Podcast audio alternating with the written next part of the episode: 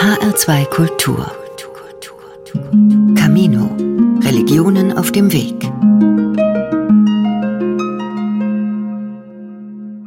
Maimuna Obot ist eine faszinierende Frau. Die Mutter eines kleinen Kindes ist ausgebildete Juristin, hat als Oberregierungsrätin gearbeitet, macht gerade ihren Abschluss in Theologie und engagiert sich in Stuttgart bei der Initiative Schwarzer Menschen. Die 41-Jährige war früher in baptistischen Gemeinden aktiv. Dort wurde sie mit einem krassen, spezifisch christlichen Rassismus konfrontiert. Zum Beispiel, dass es hieß, ich habe hier ein Pflegekind und die Mutter ist schwarz und der Vater ist weiß und das ist gar nicht richtig, so eine Verbindung vor Gottes Augen, weil man dadurch die ursprüngliche Kreation, also die weiße Schöpfung zerstört und die schwarze, indem man sie mischt. Also das, das gibt es auch. Es ist sogar ziemlich weit verbreitet. Von einem Gemeindepastor hörte sie in einer Predigt. Zum Beispiel, dass schwarze Menschen, die ja nicht existierende, aber so wird es ausgelegt, die schwarze Rasse mit einem Fluch belegt sei, weil sie die Nachkommen seien von einem Sohn Noahs, der eben mit diesem Fluch belegt sei und dass es deshalb schon so richtig sei, dass es denen nicht schlechter ergehe. Maimuna Obot erlebte, dass solche rassistischen Aussagen der Leitung von vielen Gemeindemitgliedern übernommen wurden. Es gibt viele Leute, die sagen, okay, ich habe nicht so viel Ahnung von Theologie, das sagt er, dem vertraue ich, das wird schon stimmen. Sarah Witscherer ist eine andere christliche POC, eine Person of Color, die sich gegen Rassismus engagiert. Person of Color, das ist der Begriff, den sich die von Rassismus Betroffenen selbst gewählt haben. Sarah Wetscherer kennt viele Beispiele, wie Menschen in ihrer evangelischen Kirche ausgegrenzt werden. Gleichzeitig höre ich auch von schwarzen Menschen, die am Abendmahl teilgenommen haben und nachdem sie aus dem Kelch getrunken hatten, niemand mehr sonst aus dem Kelch trinken wollte. Oder dass schwarze Männer beobachten, dass Frauen ihre Handtaschen umkrallen, wenn sie sich in der Kirchbank neben sie setzen. Sarah Wetscherer ist in Oberhausen geboren und in einer christlichen Kirche aufgewachsen. Doch wie viele Person of Color hat sie immer wieder das Gefühl, egal was sie macht, so ganz gehört sie nicht dazu. Zum Beispiel, sagt die 40-jährige Theologin, werden fremdgelesene Menschen dauernd gefragt, wo sie denn herkommen. Natürlich hat die Frage was mit mir gemacht. Ich erlebe das auch bei meinen Kindern. Kleine Kinder müssen ja schon sehr früh Fragen beantworten. Wie heißt du? Gehst du schon in den Kindergarten und wie alt bist du? Und mir wurde als Kind noch eine vierte Frage gestellt. Und woher kommst du? Und meiner Freundin Katrin, die blond und weiß war, der wurde diese vierte Frage nicht gestellt. Und die Antwort Oberhausen hat den Menschen auch nicht gereicht. Deswegen habe ich sehr früh als kleines Kind gelernt, dass die Antwort auf die Frage, woher kommst du, ist, meine Mama kommt aus Deutschland und mein Papa kommt aus Pakistan. Zuerst hatte Sarah Wetscherer auf die Frage nach ihrer Herkunft immer wahrheitsgemäß mit Oberhausen geantwortet. Das Problem daran ist, dass ich natürlich früh gemerkt habe, dass diese Antwort nicht zufriedenstellend ist. Was macht das mit einem kleinen Kind? Du gehörst hier nicht ganz dazu. Und ein Grundbedürfnis aller Menschen ist, Zugehörigkeit. Wir wollen dazugehören. Und wenn mir schon als Zweijährige in meinem ganzen Leben mehrfach die Woche signalisiert wird, so ganz dazu gehörst du nicht, dann macht das was mit Menschen. Mit heftigem Rassismus musste sich auch der aus dem Kongo stammende katholische Priester Olivier Jimbi Chiende auseinandersetzen, als er eine bayerische Gemeinde übernahm. Ein Diakon weigerte sich, unter einem schwarzen Pfarrer zu arbeiten. Ein junges Paar erklärte Olivier Njimbi Chiende ganz direkt, sie würden ihr Kind nicht von einem Schwarzen taufen lassen. In seiner letzten Gemeinde im bayerischen Zorneding, 20 Kilometer östlich von München, setzte er sich 2015-16 öffentlich für Geflüchtete ein. Dann habe ich angefangen von Rechtsradikalen Morddrohungen bekommen. Die haben anonyme Briefe geschrieben. Die haben mich angefangen, also zu beschimpfen mit wirklich boshaften Wörtern. Dann hat man mir auch Briefe geschickt. Also wir wissen, wo du wohnst, wir wissen, äh, welche Nummer dein Auto hat. Also wir erwischen dich einfach. Ein Mann erschien bei der Bürgermeisterin und prophezeite, der Pfarrer werde nach der Messe am Sonntag nicht mehr leben. Olivier Jimbi Chiende musste die Messe unter Polizeischutz halten, aber die Anfeindungen waren am Ende so groß, dass er sein Amt aufgab und die Gemeinde verließ. Als ich das erlebt habe, dann bin ich in den Kongo gefahren und dann, als ich im Kongo war, habe ich erfahren, dass der Regierungsdirektor von Kassel ermordet wurde, der das gleiche wie ich getan hat. Da wurde mir wirklich die Angst noch größer. Dann habe ich gesagt, er ist ein Deutscher. Den haben die getötet.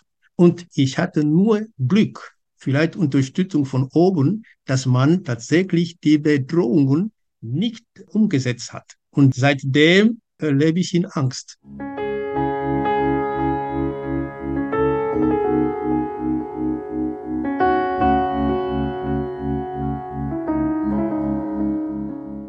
Ein Viertel der Menschen in Deutschland hat eine Migrationsgeschichte. Bei Jugendlichen sind es rund 35 Prozent, bei Kindern unter sechs Jahren mehr als 40 Prozent. Doch in den Kirchen, gerade in der evangelischen Kirche, sieht das ganz anders aus. Es gibt wohl kaum eine Versammlung, die so sehr von nahezu ausschließlich weißen alten Menschen besucht wird wie ein Gottesdienst am Sonntagmorgen. Vielleicht ein Grund für ein doch überraschendes Ergebnis. Der sogenannte Afrozensus 2020 hat die Lebensrealität schwarzer Menschen in Deutschland erforscht. Eines der Resultate, das Ansehen der Kirchen ist unter den People of Color sehr gering. Fast 60 Prozent der Befragten erklärten, sie hätten kein Vertrauen oder eher kein Vertrauen in die Kirchen. Noch schlechter abgeschnitten hat nur die Ausländerbehörde und die allerwenigsten gaben an, sie würden sich nach einem diskriminierenden Vorfall an die Kirchen wenden. Ein Ergebnis, das so gar nicht mit der Selbstwahrnehmung vieler Christinnen und Christen übereinstimmt. Wir meinen, dass wir uns in der Kirche gegen die Apartheid engagiert haben und vor den Supermärkten standen und protestiert haben, dass Menschen keine Früchte aus Südafrika kaufen, dass wir uns gegen rechts positionieren. Aber Rassismus ist viel, viel tiefer in uns verankert, auch in uns Christenmenschen, weil auch die Kirche beteiligt war an der Entstehung der Erfindung von Menschenrassen, wo wir heute wissen, es gibt keine biologischen Menschenrassen sagt die Theologin Sarah Wetscherer. Eines der populärsten neueren Kirchenlieder besingt genau diese Rassen. Herr, deine Liebe ist wie Gras und Ufer. Freiheit, sie gilt für Menschen, Völker, Rassen. Rassistische Denkmuster innerhalb der Kirchen sind jedoch immer noch tabu besetzt. Was ich erlebt habe, dass sehr vehement dieser Satz kommt, das kann nicht sein. Wir sind die Guten. Und irgendwie kann ich damit ganz viel anfangen, weil ich das auch viele Jahre so gesagt habe. Das widerspricht dem Evangelium, Rassismus. Evangelische Christen und Christinnen sind nicht rassistisch. Das kann nicht sein. Erläutert die evangelische Theologin Eske Wollrath und verweist auf Heinrich Bedford Strom. Der ehemalige Ratsvorsitzende der evangelischen Kirche in Deutschland hat die protestantische Haltung auf den Punkt gebracht. Rassismus ist Gotteslästerung. Denn Gott hat jeden Menschen zu seinem Bilde geschaffen. Also klare Kante gegen rechts. Aber damit verband sich eigentlich immer die Vorstellung, dass diese Rechten sich außerhalb der Kirche befinden. Dass das Menschen sind, die weit, weit weg sind von uns. Und die Erkenntnis, dass das nicht stimmt, die Erkenntnis, dass wir die Weißen in der evangelischen Kirche, dass wir da einer Lüge aufsitzen, dass wir selber Rassismus in uns tragen, das ist eine ungeheuer schmerzliche Erkenntnis, die sich sicherlich viele ersparen wollen. Christinnen und Christen sind so rassistisch geprägt wie die Gesamtgesellschaft. Sarah Wetscherer verweist auf eine Studie der EKD, der Evangelischen Kirche in Deutschland, die im vergangenen Jahr unter dem Titel Zwischen Nächstenliebe und Abgrenzung erschienen ist. Da wurde sehr deutlich, dass rassistisches Denken und Gedankengut in der Kirche nicht weniger vertreten ist als in der Gesellschaft. Allerdings ist das in der Kirche subtiler, beziehungsweise gedeckelt mit dem Mantel der Nächstenliebe. So, wir sind nett und freundlich zu Menschen, die migriert sind. Wir begegnen ihnen in gnädiger Nächstenliebe. Aber wir begegnen ihnen nicht auf Augenhöhe. Und das ist schon auch Erfahrung, die ich und auch viele andere ähm, Menschen of Color in der Kirche in Deutschland sammeln, dass sie sich als Objekt der Nächstenliebe sehen. Aber Menschen, die in Deutschland geboren sind, wie ich, die wollen einfach auch dazugehören, wie jeder andere Mensch auch. Sarah Wetscherer ist Mitarbeiterin der Vereinten Evangelischen Mission in Wuppertal. Und sie ist Autorin des Buches Wie ist Jesus weiß geworden? Mein Traum von einer Kirche ohne Rassismus. Lange Zeit habe ich mich damit zufrieden gegeben, dass Leute mir den Stempel Migrationshintergrund aufdrücken. Seit mehr als einem Jahr ist Sarah Wetscherer mit ihrem Buch auf Lesereise. Das Wort Migrationshintergrund wurde im Zusammenhang mit mir zwar vermeintlich positiv benutzt, gleichzeitig wirkt der Begriff in unserer Gesellschaft aber wie eine Diagnose. Der ist unpünktlich, die macht ihre Aufgaben nicht, der ist schlampig. Ja klar, die haben Migrationshintergrund. So ist das halt bei denen. Das haben die im Blut. Die Nachfrage ist groß. Allein in diesem Jahr musste sie 300 Anfragen ablehnen. Oft geht es anschließend im Gespräch mit dem Publikum auch um die Frage, wie man den innerkirchlichen Rassismus zur Sprache bringt. Also wenn man Gespräche führen möchte, was man nicht muss, weil das sind auch Ressourcen, die es kostet, dann würde ich nicht empfehlen, das Wort Rassismus in den Mund zu nehmen, auch wenn es das ist, weil wir in unserer Gesellschaft, und das habe ich auch schon sehr oft in der Kirche erlebt, sobald ich das Wort Rassismus in den Mund nehme, läuten die Alarmglocken. Und das ist auch verständlich, weil wir lange Zeit in Deutschland gelernt haben, dass Rassismus etwas ist, was die Nazis getan haben. Und wir das damit verknüpft haben. Und wir wenig über strukturellen Rassismus gesprochen haben bisher, der uns wirklich alle betrifft. Ich glaube, dass eigentlich weiße Menschen wissen, dass sie ungerechterweise von einem System profitieren, dass sie unverdiente Vorteile, das sind ja Privilegien, besitzen und dass sie in einem System leben, was unfair ist. Sagt die weiße Theologin Eske Wollrath. Ich glaube schon, dass ganz tief die meisten Weißen das irgendwie wissen. Und in dem Moment, wo ihnen eine schwarze Person begegnet, eine People of Color Person, die äh, das kritisiert, kommt ganz oft als erstes, weiß ich, weil ich es selber auch so gemacht habe, Abwehr das stimmt doch nicht, für mich sind alle Menschen gleich, ich bin doch Christin, du bist viel zu sensibel, du bist übersensibel. Also ganz viele Abwehrreaktionen, die für schwarze Menschen sehr schmerzlich sind und für Weiße oftmals die erste Stufe, die es dann zu überwinden gilt und anzuerkennen gilt, dass wir, ja, wie soll ich sagen, also Rassismus eingeatmet haben wie die Luft, alle, alle. Das hängt auch damit zusammen, dass wir keine Definition von Rassismus so im Mainstream vertreten haben, die besagt, dass wir alle rassistisch geprägt sind von klein auf. Wir sind aufgewachsen mit Bildern von schwarzen Menschen, die karikiert worden sind, die als bedürftig dargestellt worden sind. Aber wir sind nicht groß geworden mit Bildern von schwarzen Menschen oder von Menschen of Color generell, die uns in unserer deutschen Gesellschaft begegnen, die auch AkteurInnen waren lernen. Und Kinder lernen vor allem über Beobachtungen. Und wenn ich beobachte, wer in der Kirche auf der Kanzel steht und wer im Gemeindehaus die Toiletten putzt, dann lerne ich schon als Kind, noch bevor ich sprechen kann, wer hat welche Rolle in dieser Welt.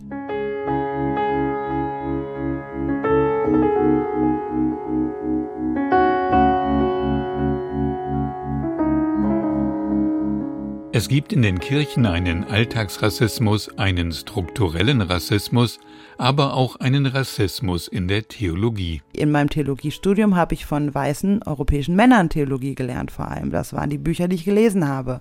Das waren die Ansichten, die mich geprägt haben. Das wurde mir fast so verkauft, auch im Studium, als ob Jesus aus Deutschland eine Religion gegründet hätte.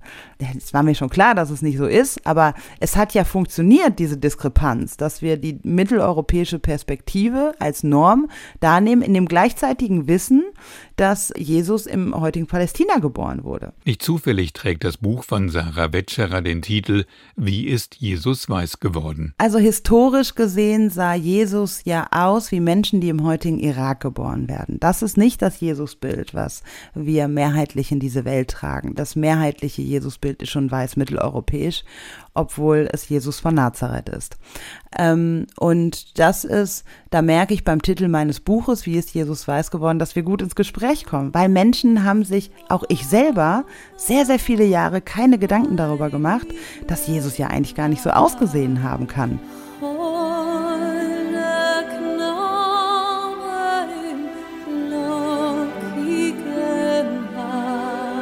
was theologisch für mich mit auch am schlimmsten ist, unser Gottesbild immer noch, wie es Michelangelo gemalt hat, die Schaffung Adams. Da ist der alte weiße Mann und sein weißer Junger, die Schöpfungsgeschichte wird erzählt als weißes männliches Narrativ. Und da kann mir niemand erzählen, dass das schon vom Tisch ist. Maimuna Obot, die Stuttgarter Juristin und Theologin, ärgert sich über die rein weißen Darstellungen christlicher Heilsbringer. Dass es auch anders geht, beweisen die sogenannten Hungertücher. Das sind großformatige Bilder von internationalen Künstlern, oft mit biblischen Szenen, als Poster oder auf Leinwand, die von dem katholischen Hilfswerk Miserior jeweils zur Spendenkampagne in der Fastenzeit herausgebracht wurden. Wir haben an der Universität ein wunderschönes, es nennt sich ein Hungertuch, und da sind die Apostel dargestellt nicht nur als Männer unterschiedlicher Herkunft, sondern Männer, Frauen, Kinder, Alte, Junge. Und allein dieses Bild trifft mich immer so sehr, weil ich mich da sehe. Ich sehe da nicht nur mich, ich sehe meine Familie, meine Mutter, die schon alt ist, mein Sohn, der noch ganz klein ist. Und da sehe ich uns alle drumherum. Und äh, dieses Gefühl, sich selbst repräsentiert zu sehen, das nimmt einen mit hinein in Kirche, mit hinein in Glauben, mit hinein in die Gemeinschaft. Und das ist ganz arg wichtig. Maimuna Obot würde sich Darstellungen eines schwarzen Jesus wünschen. Er ist dadurch mein Heiland und nicht dieser weiße Heiland, der, der mich ausschließt schon im Alltäglichen, wo ich immer nicht dazugehöre. Dass auch in der christlichen Religion Gott Vater, Sohn und die Heiligen fast immer als weiße Menschen dargestellt werden, hat für Christinnen und Christen in Afrika Folgen für deren Selbstwahrnehmung. Das Oberflächlichste, was es auf jeden Fall bewirkt, ist, Gott ist nicht so wie ich, Gott ist anders, Gott ist wie die Weißen. Und das ist gut. Und deshalb sollte ich zum Beispiel mir die Haare glätten, sollte ich mir zum Beispiel die Haut weiß färben, sollte ich eher versuchen, einem weißen Schönheitsideal nahezukommen. Ich war in Nigeria in Dörfern, in denen es ganz, ganz kleine Läden gibt und selbst dort gibt es Weißmacher für die Haut und man findet sonst nichts, aber den Weißmacher findet man. Auch die in Stuttgart geborene Maimuna Obot kennt dieses Bedürfnis, zu der weißen Religion dazuzugehören. Ich habe in meiner Kindheit immer mich anpassen wollen und das war eigentlich auch dann mein Weg in die Kirche. Ich wollte zur Kirche gehören, weil das eben etwas Deutsches war, zur Kirche zu gehören. Es war nichts, im ersten Schritt nicht die Suche nach Gott, sondern die Suche nach, was fehlt mir noch, damit die mich nicht ausschließen. Ach, ich bin noch nicht getauft, ach, dann lässt du dich jetzt taufen, dann machst du Konfirmation. Der Glaube kam erst als zweiter Schritt. Ich denke, viele POC haben einfach die, dieses Bedürfnis, nicht immer die zu sein, auf denen das Spotlight steht, in Anführungszeichen exotisch. Eine andere Erfahrung von POC, von Persons of Color in der Kirche, sie werden in ein bestimmtes Muster gepresst. Im Studium ist mir ganz oft untergekommen, zum Beispiel, du als Schwarze solltest doch vielleicht in die Mission gehen und nicht überlegen, hier in Deutschland zu predigen, weil du bist ja eh schon schwarz, dann kannst du ja auch ins Ausland gehen. Also es sind solche vielleicht sogar auch gut gemeinten Ratschläge oder Vorschläge, die dann doch zeigen, mm, was so die Grundhaltung gegenüber schwarzen Leuten in der Kirche ist.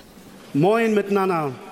Der in Südafrika aufgewachsene und in Ostfriesland lebende Pfarrer Quinton Caesar hat in diesem Jahr auf dem Evangelischen Kirchentag in Nürnberg die Abschlusspredigt gehalten. Darin mahnte er seine weiß geprägte Kirche, sich die Realität nicht schön zu reden. Viele weiße Christen fühlten sich wie in einem Happy Land. Happy Landerinnen, also Leute, die aus Happy Land sagen, Gott liebt uns doch alle gleich, du. Happy Landerinnen sagen, Jesus Christus hat uns doch alle durch seine Liebe befreit. Sie sagen, die Kirche ist ein sicherer Ort für alle. Bitte lügt uns doch nicht an.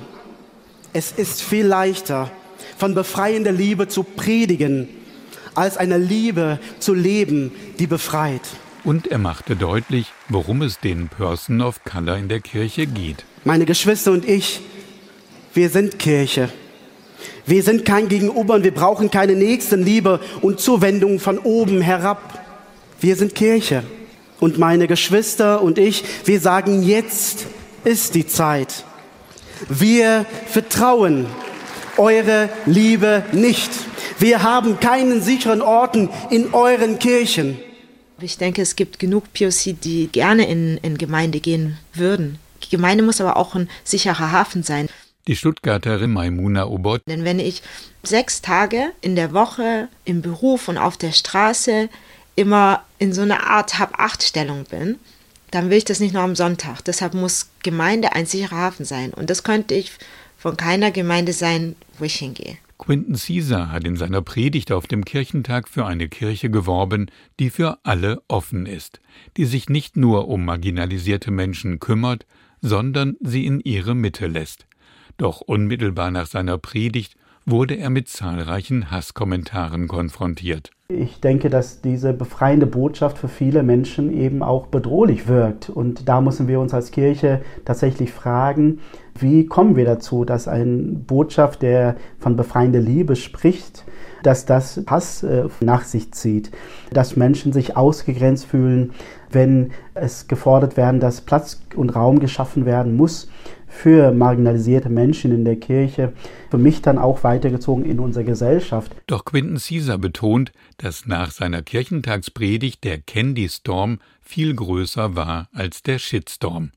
Ein positives Signal auch für Sarah Wetscherer.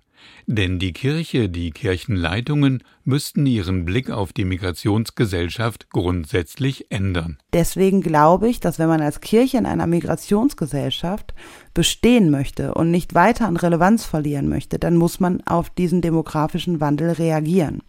Und dann muss man schauen, wie können wir eigentlich Menschen gewinnen als Akteurinnen, als Leitungsmenschen, die unsere Kirche auch mit ihren Perspektiven bereichern, sodass wir offen sind in einer multidiversen Migrationsgesellschaft. Um diese Offenheit zu erreichen, sollten die Kirchen möglichst für alle ihre Mitarbeitenden antirassistische Workshops anbieten, fordert Maimuna Obot. Antirassistische Workshops, in denen man lernt, was sich hinter Rassismus verbirgt und wie man ihm kreativ begegnet. Es mag einigen vorkommen als eine überkandidelte Forderung, aber unsere Gesellschaft wird auseinanderbrechen, noch mehr als sie es jetzt schon ist, wenn wir nicht lernen, nicht nur einander zu ertragen, sondern miteinander zu leben. Schon jetzt gibt es Lesungen von Sarah Wetscherer, gibt es antirassistische Workshops, haben beispielsweise die beiden evangelischen Kirchen in Hessen mit Kirchenpräsident Volker Jung und Bischöfin Beate Hofmann im Juli eine landesweite Tagung zum Thema Kirche und Rassismus veranstaltet. Das Problem ist nur, dass die nur von einer kleinen Minderheit genutzt werden und es alle anderen nicht interessiert. Und das ist es, was ich anprangere. Wir müssen als Kirche das implementieren und nicht nur für die Pfarrer, sondern für die Gemeinden, die Gemeindemitglieder, die Diakonie, die Kindergärten, die Krankenhäuser. Sarah Wetscherer geht es aber nicht nur um antirassistische Workshops. Die Kirchen sollten vielmehr Menschen mit anderer Hautfarbe unterstützen und stärken beispielsweise mit einem sogenannten Empowerment-Training. Natürlich leiden Menschen of Color unter rassistischen Traumata. Die werden aber, auch wenn es Antirassismusarbeit viel gibt in der Kirche, gibt es sehr, sehr wenig Empowerment-Arbeit. Es gibt kaum Räume, wo Menschen of Color ihr Trauma auch aufarbeiten und besprechen können. In einer Kirche, die einen seelsorgerlichen Auftrag hat, auch gegenüber Menschen of Color, gibt es dafür keine Ausbildung und keine Räume, beziehungsweise sehr, sehr, sehr wenig. Und da müsste eigentlich investiert werden, wenn man in einer Migrationsgesellschaft nicht noch mehr an Relevanz verlieren möchte. Die Kirche sollte ein sicherer Hafen sein für Menschen wie den katholischen Priester Olivier Njimbi Chiende. Nach den rassistischen Beleidigungen und den Morddrohungen hat sich sein Leben verändert. In der Kirche feiere ich noch die Messen, weil jetzt äh, bin ich im Ruhestand. Wenn so der Pfarrer, der hiesige Pfarrer äh, äh, mich braucht, aber ich feiere wirklich mit Angst und nur, wenn der Fahrer es braucht. Er hat sich zurückgezogen. Kontakt habe er nur noch zu alten Freunden. Ich fahre nur noch mit meinem Wagen nie mit öffentlichen Verkehrsmitteln. Und ich habe viele Buchlesungen abgesagt, weil ich Angst hatte. Vor einer großen Menge Leuten habe ich Angst, weil ich psychologisch mir einbilde, dass irgendwo einer sich versteckt, der mich ermorden möchte. Also diese Angst ist in mir und ist bei mir geblieben, leider.